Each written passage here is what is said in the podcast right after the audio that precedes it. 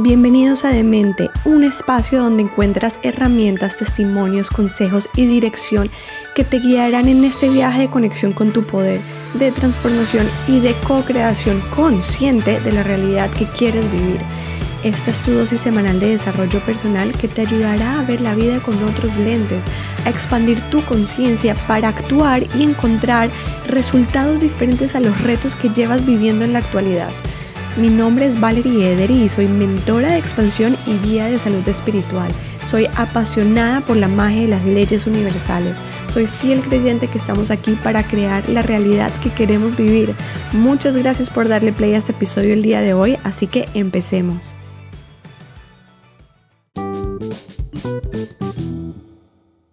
Hola mi gente linda, bienvenidos a este episodio nuevo de Mente y antes de empezar quiero hacerles una pregunta. ¿Consideras que la crianza consciente es un poco idealista o nada que ver?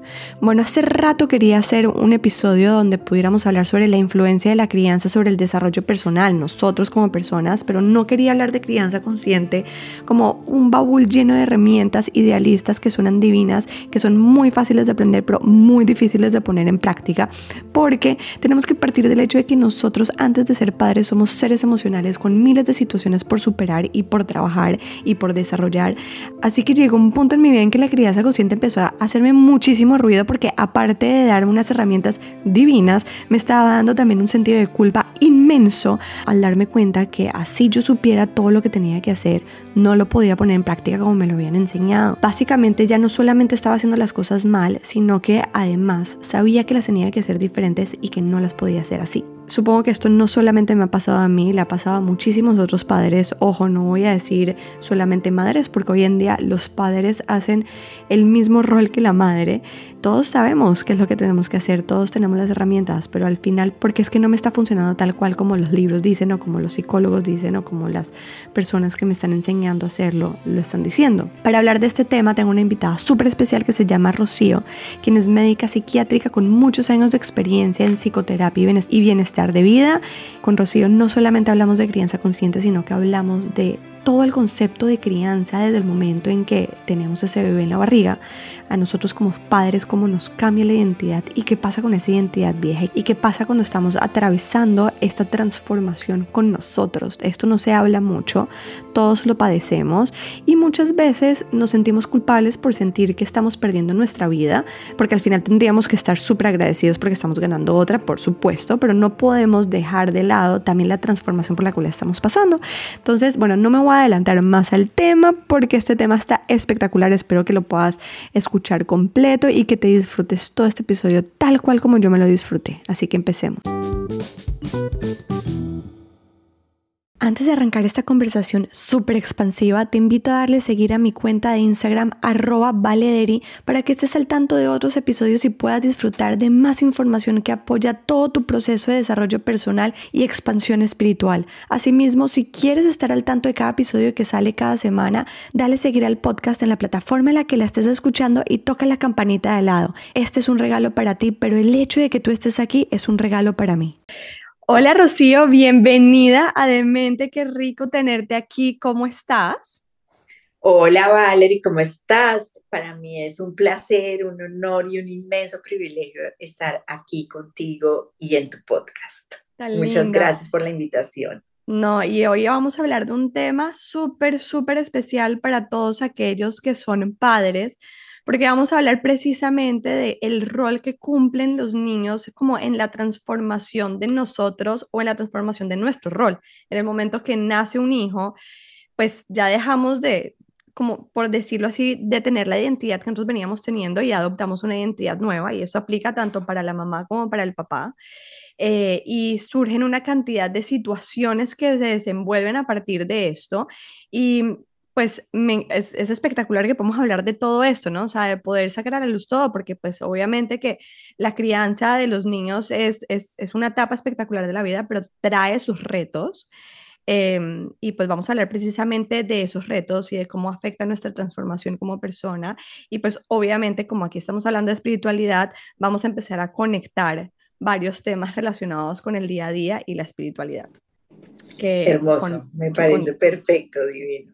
Y es cierto, o sea, cuando uno decide y elige vivir con alguien y eh, establece unas, digamos, pautas de convivencia. Nosotros somos seres que tendemos a las rutinas porque las rutinas de alguna u otra manera nos dan seguridad, pero todo el tiempo, y eso es lo desafiante de la vida, todo el tiempo tenemos un montón de estímulos externos que nos van, eh, digamos, moviendo de esas rutinas o nos van haciendo encontrar una serie de recursos para sostenernos en esas rutinas. Entonces, cuando uno ya tiene una rutina preestablecida de pareja y una dinámica y algo que aparentemente es muy conocido, llega el hijo y el hijo cumple un rol activo desde el momento cero, o sea, desde su gestación y muchísimo más desde su nacimiento, porque cumple un rol muy activo en la dinámica que uno ya tenía preestablecida. Y ese es uno de los grandes desafíos. El otro gran desafío es una revisión personal, porque uno tiene que sacar del mundo interno de uno, de sus rasgos de carácter, de su forma de ser, de su personalidad, ir encontrando un montón de recursos para entender y comprender ese estímulo, esa expresión, esa comunicación que ese hijo de manera activa está mandando desde el momento uno. De acuerdo. Rocío, y antes de entrar como en materia, cuéntanos antes un poquito quién eres tú para que las personas que nos están escuchando puedan entender de dónde está llegando toda esta información.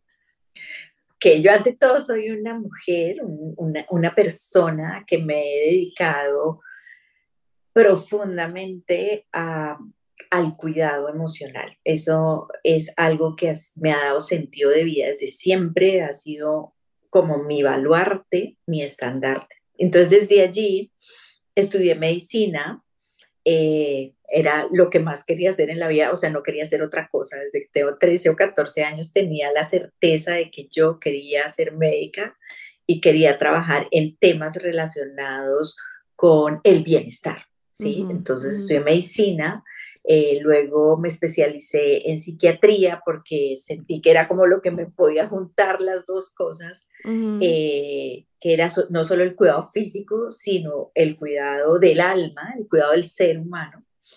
Y después de eso fui especializándome un poco más en temas relacionados con la parentalidad, la maternidad, eh, las situaciones difíciles de la maternidad, las situaciones que son como muy retadoras en la mm. maternidad.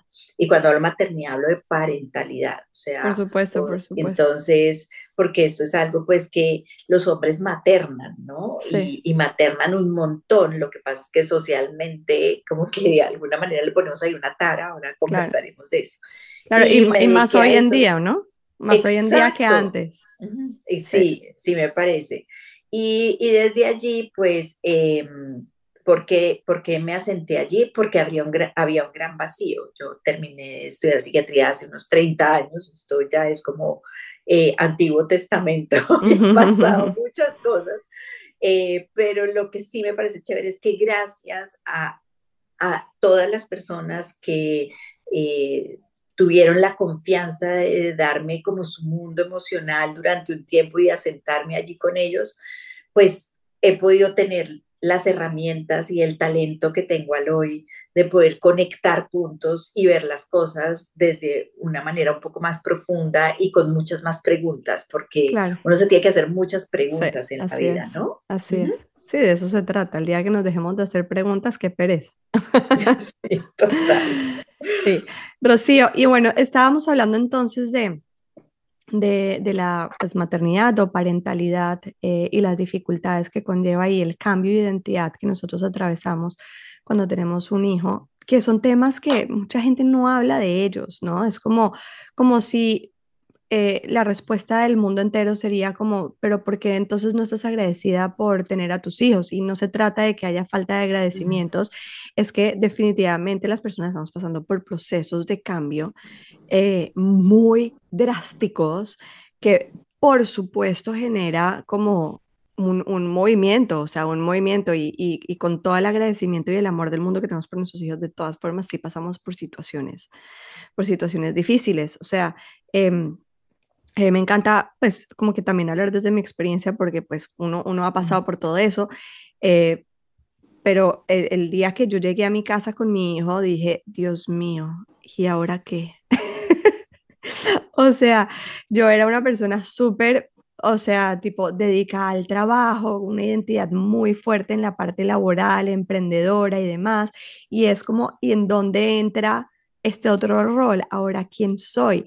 ¿Soy emprendedora o soy mamá o soy esposa? O, ¿y, cómo, ¿Y cómo entra esto dentro de mi mundo? ¿Y cómo puedo volverme todo y nada? ¿No? Claro, claro que sí. O sea, mira, yo creo que aquí hay varias cosas. Primero que hay como un montón de taras sociales, ¿no? Mm. Y una de las grandes taras sociales es esa que acabas de decir, que el hecho de que uno se cuestione y se asuste o se pregunte o en algún momento determine que, ¿a qué horas me metí en esto? Mm. Dios mío, es igual a culpa porque uno cree que es igual a que no está amando a los hijos, que no está siendo agradecido como dices, que lo está asociando con temas que no son. Y digo tara social porque nos han vendido la parentalidad como lo mejor de la vida, o sea, el estado de realización absoluta, que uno además eh, puede con todo, este tema de que lo tiene que hacer todo bien, esa es otra tara que es la calificación, ¿no? O sea, en el momento en que uno lo pone bien y mal, ya ahí nos genera un montón de angustia porque nos estamos evaluando permanentemente y eso genera mucha tensión de vida. y si retomamos lo que decíamos hace un ratito, la idea es hacerse preguntas. Tú le has hecho énfasis a un concepto que yo estoy en total acuerdo y es la identidad. Cuando uno tiene un hijo, tiene una crisis de identidad con uno mm. mismo. Y las crisis son súper saludables emocionalmente porque es lo que te permite a ti ampliar tu visión de ti misma y tener mayor conocimiento de ti, pero tienes que pasar por momentos de duda contigo. La duda es súper esencial para que tú puedas crecer, o sea, hacerse preguntas, dudar de uno, preguntarse qué le está pasando a uno, cómo se está sintiendo, qué hago con esto, no tengo ni idea en ¿Cómo qué lo voy a hacer? ni cómo lo voy a hacer son preguntas que si uno las desarrolla, te van a llevar a las respuestas. Pero ante esas preguntas, como nos cargamos de culpa o nos cargamos de este tema evaluativo de soy una bestia porque no tengo ni idea qué voy a hacer con esto y todo el mundo lo puede hacer y ahí nos comparamos, entonces nos bloqueamos y no le damos la apertura a esa vive, a esa vivencia y ese conocimiento emocional que es lo que necesitamos para ser cada día más hábiles. No solo a eso, Rocío, sino también que a veces ni siquiera nos permitimos podernos sentir en contracción y tú acabas de decir algo espectacular y es que em, de los momentos de crisis o esas crisis por las que pasamos desde donde sale todo el desarrollo, que me vuelvo un ejemplo, un ejemplo que yo había dado en un episodio hace, hace mucho tiempo y es o sea que cuando, cuando yo estaba teniendo mi, hijo, sobre todo mi segundo hijo, porque el primero puse mucha resistencia en, el parto, eh, para mí fue espectacular poder entender que la contracción, el dolor que estaba sintiendo, era lo que yo quería sentir para poder tener la expansión de mi útero para que pudiera bajar el bebé. O sea, y así es nuestra vida. O sea, si nosotros agradecemos y recibimos con los brazos abiertos, aceptando y procesando esos momentos de contracción, o sea, de, de, crisis de identidad o cualquier contracción que venga. Exacto, como de exacto. impacto, ¿sí? Mm, eh, hay que entender que de eso siempre va a venir una expansión, siempre y cuando la permitamos, porque si no la permitimos y le ponemos resistencia a la contracción, no viene la expansión. Y si nos vamos al ejemplo de los partos, que a mí me encantan los ejemplos tipo metafóricos reales, también. Eh, nos damos cuenta que las mujeres que ponen resistencia a la contracción no dilatan. No dilatan y el bebé no puede bajar. La única forma que dilates es que te relajes y que recibas con los brazos abiertos esa contracción y así es la vida, así es la vida, porque si no, sigue siendo la contracción, ahí ya no va a parar, pero la idea es que dilates, entonces hay que relajarse y hay que aceptarla y hay que aceptar en dónde estamos, ¿no?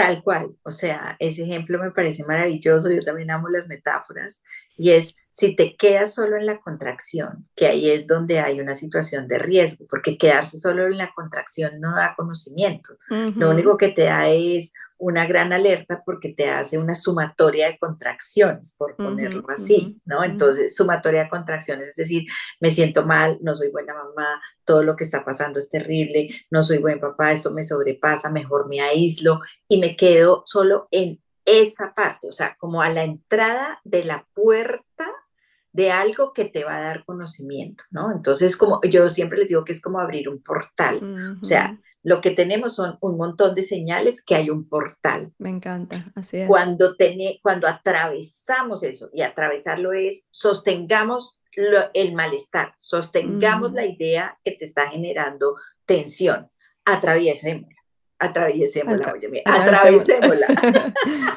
sí, sí. Atravesémosla.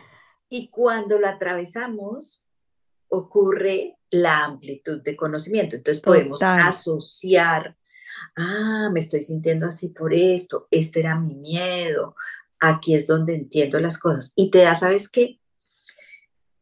Un criterio, o sea, te da la posibilidad de que tú puedas reflexionar con sentido de propiedad sobre lo que tú crees, porque es que ahí va una cosa importantísima, y es que en este tiempo moderno, este sentido de urgencia que tenemos de tener solo conocimiento racional, se nos ha olvidado que cada persona digiere las cosas a su estilo y a su manera y que uno en donde se tiene que tener confianza es en uno mismo, pero la confianza no llega así pues porque el Espíritu Santo se la inoculó a uno, ¿no? la confianza llega a punta de que tú haces reflexiones, a partir de esas reflexiones eliges algo que se identifica contigo y te arriesgas a favor de ese algo, ¿sí?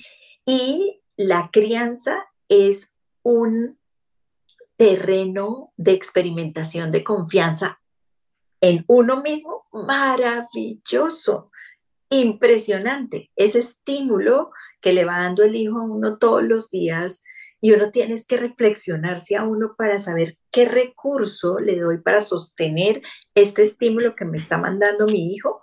Es divino. Ahí es donde uno se vuelve mucho más hábil. Rocío, me encanta lo que estás diciendo porque aquí vamos a entrar en un tema espectacular que fue algo que hablamos inicialmente tú y yo antes de eh, esta conversación que estamos teniendo, que tiene que ver con la, la, la, la conexión con nosotros mismos, la confianza que nosotros tenemos con nosotros mismos. Y eso obviamente nos va a llevar a hablar un poco sobre el concepto de crianza consciente que se ha estado como em, repartiendo, o sea, como se, ha estado llevando a, todo el mundo de una forma que, o sea, tú y yo hablando de pronto eh, acordamos que pues sería chévere poder hablar de de, del otro lado, ¿no? O sea, yo, va a ser un tema un poquito em, controversial para algunas personas si, si no abrimos un poquito la mente, pero de aquí solamente hay buenas intenciones, eh, sin querer por supuesto, criticar a nadie que esté hablando de los temas que estén hablando, porque al final todo lo que sea positivo súper bienvenido. Pero vamos a hablar de un tema importantísimo que es la conexión de nosotros con nosotros, porque se ha perdido mucha conexión con nuestra intuición, con nuestra esencia, con nuestra confianza, porque ahorita todo el mundo habla de crianza consciente y nos dice a los padres cómo tenemos que pensar, sentir y actuar. Y la verdad es que a mí así me digan que tengo que actuar, pensar y, y, reaccionar de una forma como me están diciendo, no quiere decir que automáticamente entonces lo voy a hacer y lo único que está generando, por ende, es más desconfianza de mí, más separación conmigo. Es como, ah, pero es que me dijeron que lo ideal es que yo me tengo que agachar y hablarle al niño de esta forma cada vez que me está haciendo la pataleta, pero yo lo que estoy sintiendo es una rabia inmensa y quiero gritar porque no puedo contenerme yo misma, pero entonces si grito, ya la cagué dos veces, porque le grité al niño y además me dijeron que no lo puedo hacer porque además el niño va a quedar traumatizado por vida y entonces de paso soy la peor mamá del mundo, ¿no? Entonces, eh, o sea, hay como un mensaje que se está pasando todo el tiempo en redes sociales, en cursos y demás. y, y, y al final nadie nos está hablando realmente de conectar con nosotros, realmente de conectar con las decisiones que nosotros queremos tomar con nuestra intuición. Nosotros somos perfectos y sabemos cómo hacer las cosas. Las herramientas son divinas, pero desde la herramienta, no desde imponer un, un parámetro de comportamiento, porque todos somos diferentes, tal cual como lo dijiste tú. Y todos tenemos nuestros traumas y todos actuamos desde nuestros traumas y desde nuestras vivencias. Entonces, muchas veces todo esto genera al contrario, es mucho, em, ¿cómo se dice? Em, cuando te sientes mal, o sea, abrumada, culpa, mucha culpa, mucha, exacto, mucha culpa, mucha culpa. O sea, es cierto, o sea, yo creo que nos toca ir por partes y este tema a mí me encanta porque me parece que nos hemos ido a un extremo que no es. O sea, la crianza consciente, y quiero ser muy clara en ello, yo la valido, me parece que es uno de los mejores recursos que hay, que era necesario darle un orden eh, racional a una serie de situaciones que uno vive en la crianza que antes no se tenía como una explicación de qué era lo que estaba pasando y cómo podían ser unas formas de aproximarse ante eso que uno no sabía. Segundo, que nosotros partimos del principio que somos seres emocionales, entonces cuando nosotros somos pequeños no podemos racionalizar la emoción, entonces que si uno como padre tiene que ser el intérprete emocional de ese hijo, pues obviamente eso le va a ayudar un montón a ese ser pequeño a que en la medida en que va creciendo, él va a tener mayores elementos para ir estructurando su capacidad de gestionarse a sí mismo, que finalmente eso es lo más clave para uno con uno mismo. Pero que tengan claro que uno se tarda la vida en eso, uno se va revisando todo el tiempo. Entonces, que uno lo que le está dando a los hijos es un terreno lo más seguro posible lo más seguro posible para que eh, él pueda irse mirando a sí mismo a través de uno.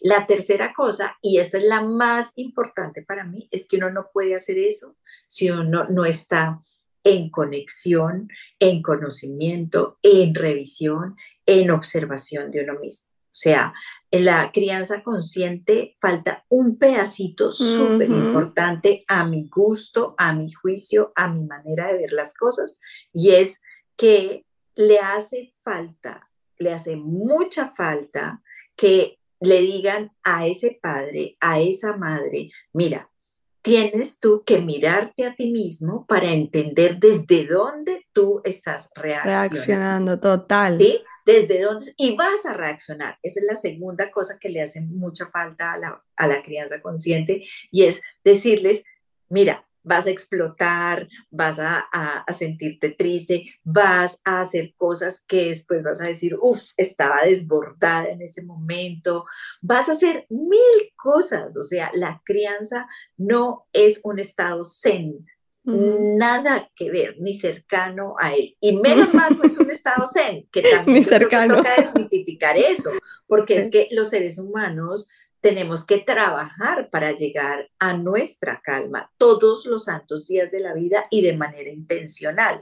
Entonces, por ende, si el niño todo el tiempo está en una intensidad, en, en, en una intensidad que es por encima de lo que uno usualmente ya estaba acostumbrado con uno mismo y con el afuera, pues uno va a todo el tiempo a estar haciendo como una especie de canje con esa intensidad del niño y puede estar con una cuota de vulnerabilidad y por eso es que hay veces uno se sale de los chiros, está desesperado, eh, eh, eh, está que, mejor dicho, por favor, no más. Sí, un break del niño, por favor, que alguien se lo lleve. Exactamente, exactamente. Y no tiene nada que ver con lo que el valor emocional y el significado que uno le está poniendo a los hijos en el mundo psíquico de uno. O sea, los hijos son para uno el 100% y siempre van a ser el 100%. O sea, cuando uno tiene hijos, deja de ser uno y se convierte en dos, tres y cuatro dentro de uno, ¿sí? Independiente, eh, o sea, dependiendo de los hijos que tenga, ¿sí? O sea, uno siempre tiene los hijos dentro de uno. Y eso es algo que es muy importante tenerlo claro y que uno está siempre intentando, intentando hacer lo mejor para el cuidado de ellos, intentando. Y yo pongo esta palabra de intentar porque eso a uno le da mucha tranquilidad con uno mismo, porque uno siempre está tratando es de que lo tiene que lograr, ¿no? uno está intentando hacer las cosas de la mejor manera, intentando lograr encontrar una estrategia de cuidado, logrando intentar, intentar que ese bebé, ese niño pequeño se calme, intentar darle sostén. O sea, uno todo el tiempo está con la intención de hacer algo que cuide a su hijo.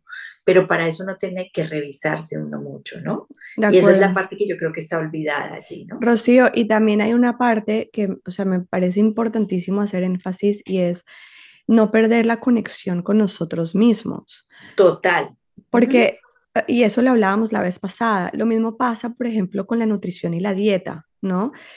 Salen tantas dietas ah, al mercado, o sea, tanta información que llega un punto donde nosotros dejamos de conectar con lo que nuestro cuerpo necesita, lo que tu cuerpo te está pidiendo, lo que tu cuerpo le hace bien y le alimentamos, es lo que nos dijeron que teníamos que darle. Pero nadie más que tú sabe qué es lo que tú tienes que comer. Obvio, cuando perdemos esa conexión con nosotros mismos, a, un punto pues no sabemos qué, ingerir, ¿sí? O sea, porque estamos totalmente desconectados, entonces no hay manera que podamos tener esa comunicación bilateral. Lo mismo pasa con la crianza de los niños. En la medida en que nos saturamos de información, de lo que todo el mundo nos dice, de cómo lo tenemos que hacer, comenzando por eh, nuestros padres, hermanos, tíos y siguiendo por las personas que seguimos en Instagram y que están hablando de cómo es que nosotros tenemos que criar a nuestros hijos, nos desconectamos totalmente de lo que nosotros consideramos que es mejor para nuestros hijos. Nosotros siempre sabemos que es lo mejor para nuestros hijos. Nosotros sabemos por qué camino ir.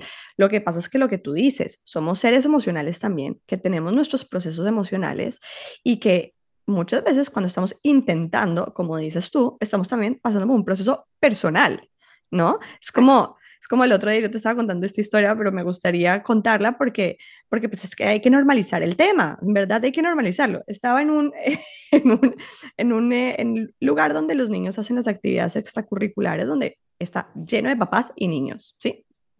Solo papás y niños. Y mi hijo no paró de hacer pataleta. Y yo llego a un punto donde no podía soportar más la pataleta, no podía soportarla más. Tenía calor, estaba cargando dos maletas, el celular me estaba sonando porque necesitaba contestarle a un cliente algo de trabajo, o sea, mi cabeza también estaba en el trabajo. Tenía que llegar a la casa porque tenía que mandar un documento. El niño no paraba del piso y yo no lo podía cargar porque tenía las cinco maletas y decidí ignorarlo. O sea, yo dije, voy a caminar, el niñito verá si se viene detrás mío o no se viene detrás mío, pero yo ya no podía soportar más la situación. Y entonces me dice una amiga que estaba al me dice, claro, le dio pesar con el niño, con toda razón, a mí también me hubiera dado pesar. Me dice, pero, pero Valerie, él, solo quiere que lo abraces porque no lo, lo abrazas. Y yo exploté y le digo, pero es que yo también quiero que me abracen a mí. o sea, yo también quiero que... O sea, el punto es que nosotros también tenemos esas emociones y no hay que desvalidarlas. No hay que desvalidarlas, ¿sabes? Y no, y no, muchas veces no se trata de los niños, muchas veces se trata de nosotros. Los hijos nos están mostrando cosas que nosotros tenemos que trabajar nuestras y no se trata de entregarle todo a ellos. hay que entregarle, por supuesto, pero ¿dónde te estás entregando a ti también? ¿Dónde estás validando tus emociones, lo que tú estás sintiendo, lo que tú estás atravesando, ¿no? Exactamente, o sea, este tiempo de vida es una excelente manera de mirarse a uno mismo. Es súper importante eso. Y esto que dices es divino y de verdad nos ha pasado a todas, a todas, a todas en algún momento. Y todos, porque, porque veo muchos padres también en ese plan. Claramente, a todas y todos, eso es cierto. Y hay veces que, por ejemplo, uno sin darse cuenta, señala con el dedo, ay, ese papá, sí, lo dejó ahí solo, ¿no? Yo me dedico mucho como a observar a la gente y hay veces que los fines de semana vamos, mis, yo tengo tres hijos que ya son grandes, muy grandes, y mm, y entonces, pues nada, me dedico como a observar a la gente y uno ve que hay veces hay papás que ya están extenuados de jugar con el mismo palito 72.225 veces y se les ve la cara de aburrimiento con toda la razón. Es que yo utilizo una palabra que a mí me parece que es muy al lugar y es que la crianza es una donación. Uno le dona a los hijos eh, muchas cosas de uno. Y cuando uno hace una donación, es de alguna u otra manera un desprendimiento de algo de uno sin reciprocidad, ¿entiendes? Y como nosotros siempre necesitamos de alguna u otra forma la reciprocidad, o sea, para poder tener un equilibrio, o sea, la reciprocidad con el afuera, una cuota de reciprocidad con el afuera, estar en permanente donación, porque no dona, si uno dona una vez un saco, pues listo, uno lo hace conscientemente y fue un saco. Pero imagínate tú en pleno invierno y que tú tengas la obligatoriedad porque de donar todos tus sacos. Exactamente. tal cual, me encanta el ejemplo. Sí, entonces tú apenas sales a la calle o estás en tu casa, inclusive pues estás toteado del frío, sintiéndote súper mal, pero sí o sí tienes la obligación de donar todos los sacos porque la crianza te lo impone. Eso es algo que uno tiene que tener muy claro, que uno está haciendo doble energía. Entonces hay que validar todos los días de la vida lo que uno está haciendo con uno mismo y con el otro. Es en el único vínculo que uno hace donación, si uno se pone a ver. Tú estás con tu pareja porque lo elegiste y tú estás mirando la reciprocidad que tienes entre tu pareja y tú todo el mm. tiempo. Y tu pareja está mirando la reciprocidad que tiene contigo, ¿cierto? Mm. Es un contrato en común en donde hay un fondo en común en que los dos se sienten cómodos porque los dos aportan. Mm. Aportan cosas nutricias, quiero decir. Con el hijo, con el hijo, el hijo da muchos estímulos, pero no tiene la capacidad, ni uno se la tiene que pedir de que aporte cosas nutricias para el vínculo, estoy hablando. Claro, sí, sí, de acuerdo. Ahí es donde la responsabilidad afectiva la tiene uno. Ahí es donde yo hablo de donación. Claro. Y que ahí es donde uno todo el tiempo está en una situación en que por momentos, obvio que se cansa, está desesperado, no tiene ni idea qué hacer, em, quiere tirar la toalla, está aburrido, quiere salirse del rol y no lo puede hacer, uno no lo puede hacer, pues porque uno a ese otro adulto le puede decir, mira, hoy no quiero hablar contigo, hoy todo el día no quiero hablar contigo. Sí, sí, y ese otro adulto lo puede entender, pero uno tiene claro que a ese ser pequeño, a ese hijo, no le puede decir, hoy todo el día no quiero Sí, un ratico sí. Yo, yo sí le digo, a veces estoy en el carro y estoy saturada, le digo, niños, no puedo hablar, no, no quiero hablar y no quiero escuchar. Eso es muy importante. Ahí es donde voy, o sea, el todo el día no, pero uno sí puede, sí puede, que ahí es donde uno no puede satanizar el tema de la crianza, sí puede decir, yo aquí tengo una identidad, tengo un, tengo un espacio propio. Entonces, en este instante, a un alto, no quiero escucharlos y no les está generando ningún trauma. O sea, uno sí mm. tiene que estar en mucha conciencia de uno mismo, criando, en mucha conciencia de uno mismo. Eso es muy importante tenerlo claro, porque yo creo que uno de los mensajes de la crianza consciente es la prioridad es solo el niño. No, es que eso es lo que te iba a decir. Me encanta tu approach. exacto. Entonces, la prioridad son los padres. Los beneficiarios de esa prioridad de los padres son lo nutricio que le van a dar a los niños. Pero la prioridad son los padres. Sí, tal cual. Son los padres. Eso es para mí algo fundamental fundamental, exacto. Es que me encanta, es que me encanta lo que estás diciendo, me encanta tu, como tu approach frente a, a, la, a la, crianza consciente por darle un nombre, pues ya, ya tiene un nombre, eh, porque, porque sí, porque pues cada vez que hablamos de crianza consciente a mí se me viene a la cabeza este concepto de que cuando el niño está haciendo una pataleta me tengo que agachar a su, a su nivel y hablarle de esta forma y no sé qué, pero, pero, pero ¿qué tal si más bien a mí me hablan y me preguntan qué está pasando contigo cuando tu hijo está haciendo la pataleta? ¿Qué está pasando contigo? ¿Qué estás sintiendo? ¿Qué quisieras hacer? ¿Qué estás dejando hacer? ¿Qué estás queriendo decir o cómo te estás conteniendo?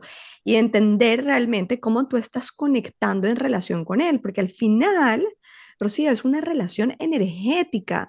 Y así nos enseñan a nosotros a hablar y usar las palabras perfectas y los movimientos perfectos. Si nuestra energía está emitiendo un mensaje diferente, el niño está captando la energía, el niño no está captando el mensaje verbal. Tal cual, exactamente. Exactamente es eso. O sea, el, el, bebé, el niño pequeño, el, el, infante, el adolescente inclusive, está captando es tu relación contigo, tu energía. Yo creo también profundamente, y esto lo creo pues porque hay evidencia científica, los pensamientos son energía, las sensaciones son energía, las emociones son energía, y uno tiene que estar fluido con uno mismo. Porque y nuestra energía tiene colores. Exacto, eso es lo que ese, ese otro que está altamente vinculado con uno, o sea, ese ser pequeño está metido en el mundo psíquico de uno, o sea, en el mundo de energía de uno. Entonces, tú no le puedes, o sea, genera mucho más malestar y esto de verdad se los voy a decir en serio, mucho más tensión emocional que ustedes le digan, se pongan a la altura de ellos y le digan, está bien, ya va a pasar, y ustedes por dentro están como con un volcán en erupción al borde de escupir y matar, a que ustedes digan, por favor, dame un segundo, estoy muy molesta, yo también estoy muy molesta, déjame me calmo. Entonces él se sintoniza con la emoción, o sea, le genera más calma que por un momento uno le diga, un momento que estoy molesta yo también, porque él entiende, comprende, siente la energía de la molestia. Claro. Entonces tú no le puedes decir que estás calmada, eso, es, eso es desconectar, o sea, eso le genera un ruido muy tenaz. Total, total. Total desconexión al niño. Total. Tal Entonces les genera un cortocircuito. No les va a dar cortocircuito decir, Estoy molesta yo también. Dame un segundo, me calmo. Estoy molesta yo también. En ese tono le pueden hablar un poco duro, pues que obvio al principio. Y esto nos puede, a mí me podrían, pues, si es un sacrilegio, las personas que no me importa, o sea, de verdad. no, válido. tiene todo, todo el sentido del mundo y que luego claramente uno se revisa rápidamente porque ahí es donde es la diferencia que uno tiene con ese ser pequeño que no tiene todavía la habilidad, uno sí, que la medida en que uno se sintoniza con la emoción real que uno tiene, puede, ok, voy a respirar, qué furia la que tengo, este me da una rabia, sí. absolutamente... Sí. y vaya y grita en una almohada si quiere también. Exacto, la va, la va organizando, ¿sí? Se, se, se va, se, la va conteniendo, la va integrando, la va calmando y ahí sí se relaciona con el niño. Es que, Rocío, tenemos que normalizar que somos seres humanos y los seres humanos somos perfectamente imperfectos. Se ha, se ha, idealizado el concepto de la perfección, ¿sí? de, de, que tenemos que ser mamás y padres perfectos, actuar siempre perfectos, estar siempre coherentes con nuestras emociones y eso es incoherente, es exactamente lo que tú acabas de decir. Eso es incoherente. O sea, y habrá personas obviamente más explosivas que otros y habrán personas que tienen más paciencia que otros y válido. O sea, también recordar desde la espiritualidad que nuestros hijos nos escogieron a nosotros como padres porque es lo que ellos necesitaban para desarrollarse, para después evolucionar.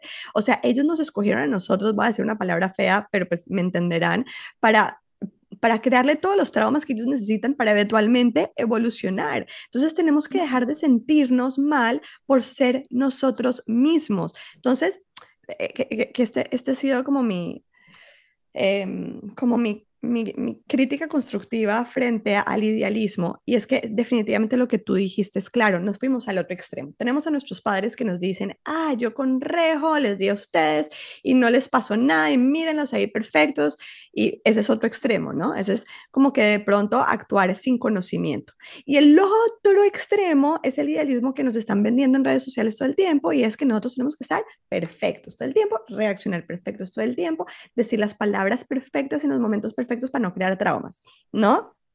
Y la realidad, y por eso nuestros padres o abuelos no entienden por qué la gente de nuestra generación hoy en día de pronto actúa como actúa y habla como habla, y no, no, porque son dos extremos, pero qué tal si nos encontramos en la mitad, ¿no? O sea, tener las herramientas que nos está dando el idealismo, no mostrarle idealismo a nuestros hijos porque no es real tampoco, porque el día de mañana también van a salir al mundo donde no todo el mundo es perfecto, ideal y se van a chocar, ¿no? Pero tampoco darles conrejo. pero entender que nosotros somos emocionales y que está perfecto y no pasa nada si un día gritamos y no pasa nada si un día no llevamos al pie de la letra las reglas que nos dijeron que teníamos que llevar. Tal cual, tal cual. Y que nosotros siempre vamos a tener, digámoslo así, pequeños traumitas. Los traumitas que también hay que quitarle la, el, sentido de, diabólico a los traumas. O sea, los traumas son necesarios en la vida porque el dolor es necesario. La forma como uno se lo hayan mostrado, la forma como uno lo haya vivido, la forma como uno se lo hayan explicado, eso es lo que marca la diferencia. Con esto no estamos diciendo en ningún momento que sea saludable o no saludable o que sea bueno o malo. Recuerden eso, es súper clave. Es real que es diferente, es real. O sea, nosotros no podemos, sería además como muy megalomaníaco a mis ojos, ¿no? Decir, no va a haber traumas en la vida, no va a haber dolor en la vida, vamos a criar niños absolutamente, pues, libres de situaciones, pues, que les generen alerta.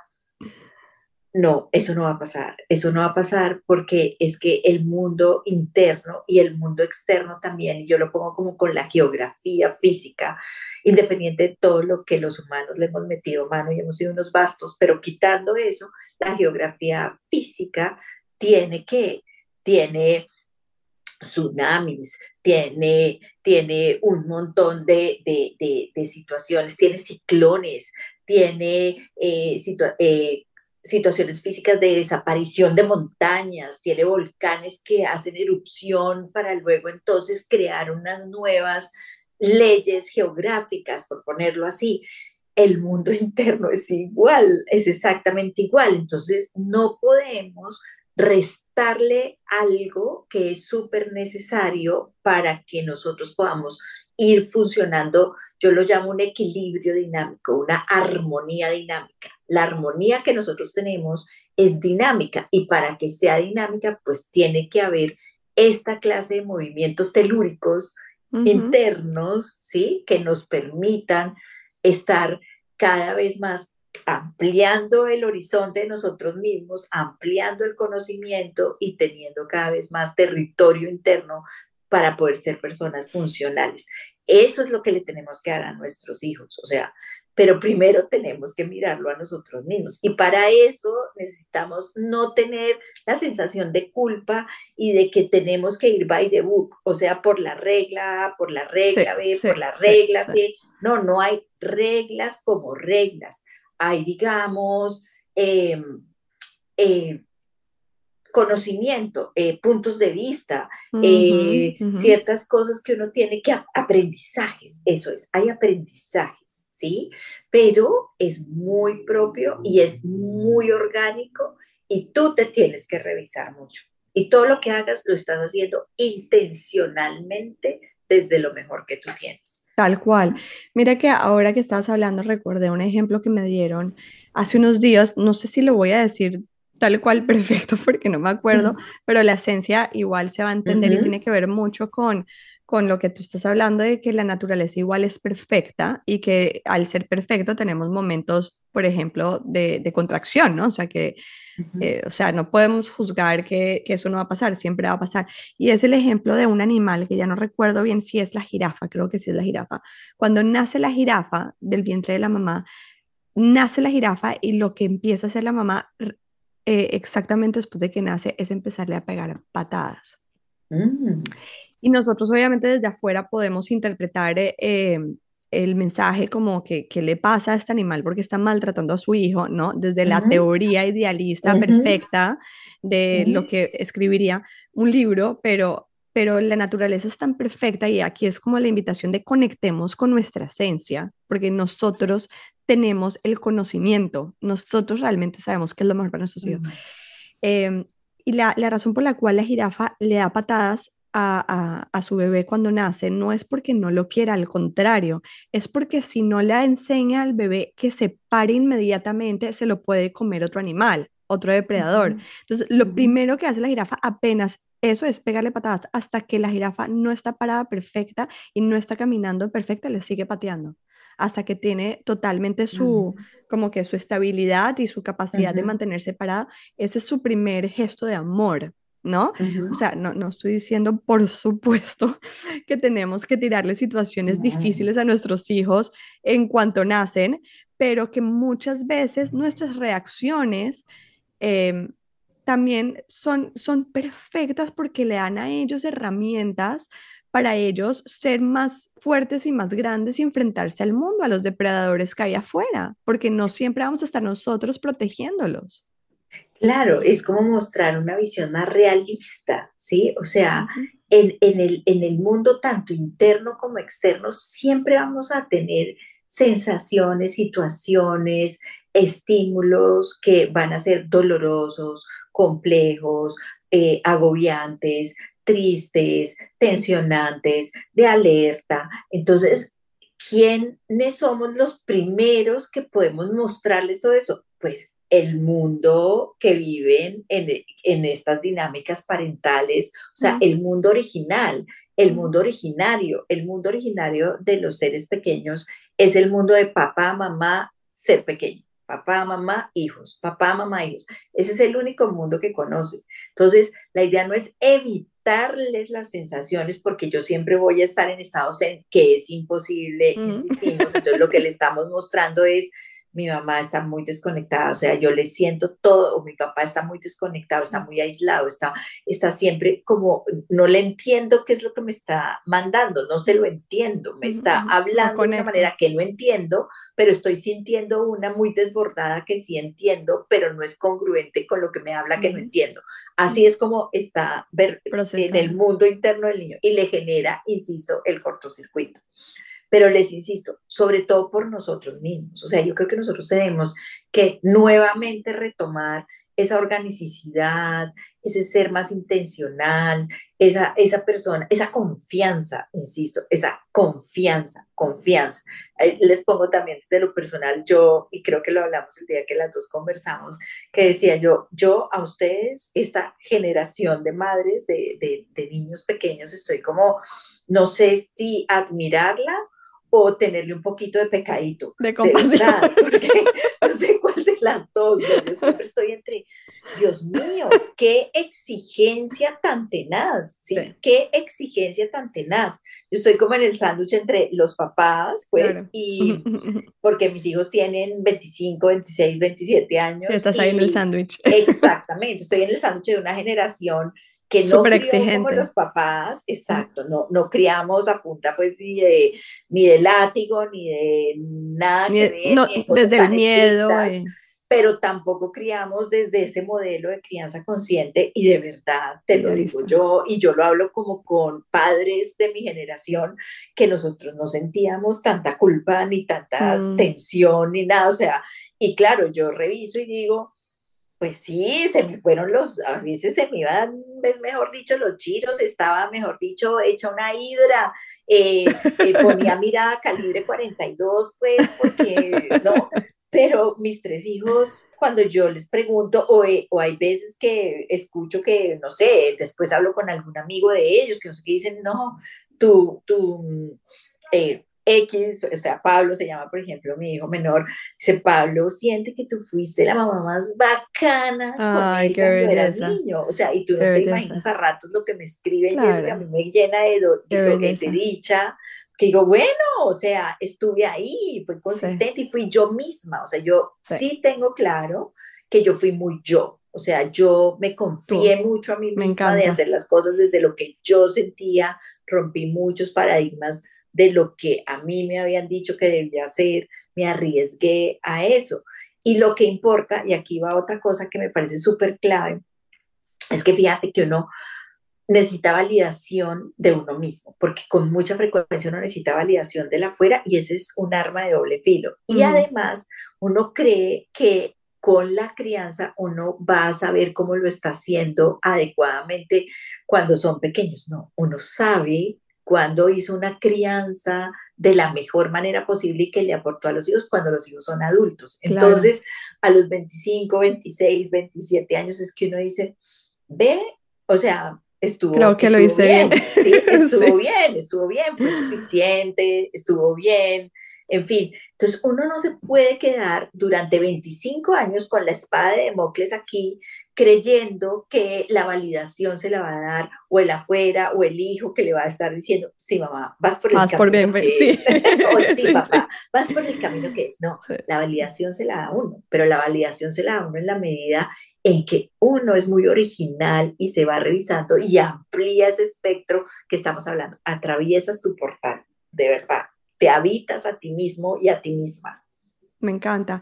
Rocío, y para, para cerrar, ¿qué tal si como consolidamos los puntos claves? Empezamos a hablar de confianza, pero hay varios puntos, o sea, hablemos, eh, hablemos de Ok, ¿cómo resumimos nuestro concepto de crianza consciente y del rol de la mamá y la conexión? Dale que tú eres buenísima conceptualizando. bueno, yo lo que les diría es, la crianza consciente es una herramienta, punto, número uno. Y esa herramienta es útil en la medida en que ustedes pueden filtrar la información, reflexionar al respecto, mirar con qué comulgan y qué no. Eso es con respecto a la crianza consciente. Con respecto a ustedes mismas y ustedes mismos y la crianza consciente es, ok, el privilegio me lo voy a dar yo. Yo tengo las capacidades porque yo elegí estar, yo elegí tener este hijo, yo elegí estar acá, mi hijo me eligió a mí y esto es una gran aventura. Entonces, como es una gran aventura, la voy a vivir siempre con la conciencia de que yo quiero estar ahí. Cuando uno se hace cargo de algo, lo puede vivir de una mejor manera, porque lo vive en conciencia plena. La tercera cosa es que lo ideal para uno es que uno tiene todo un montón de emociones y que todas son saludables y útiles y que por ende ese ser pequeño, porque no las tiene desde que es pequeño, pues ese ser pequeño también tiene un montón de emociones y que el tema no es evitárselas, sino el tema es que poco a poco y paso a paso y en un tiempo muy prolongado, uno va enseñándole a gestionar lo que siente, pero para que lo sienta lo tiene que vivir porque no es un ser de vivencias, no es un ser racional, es un ser de vivencias que luego piensa.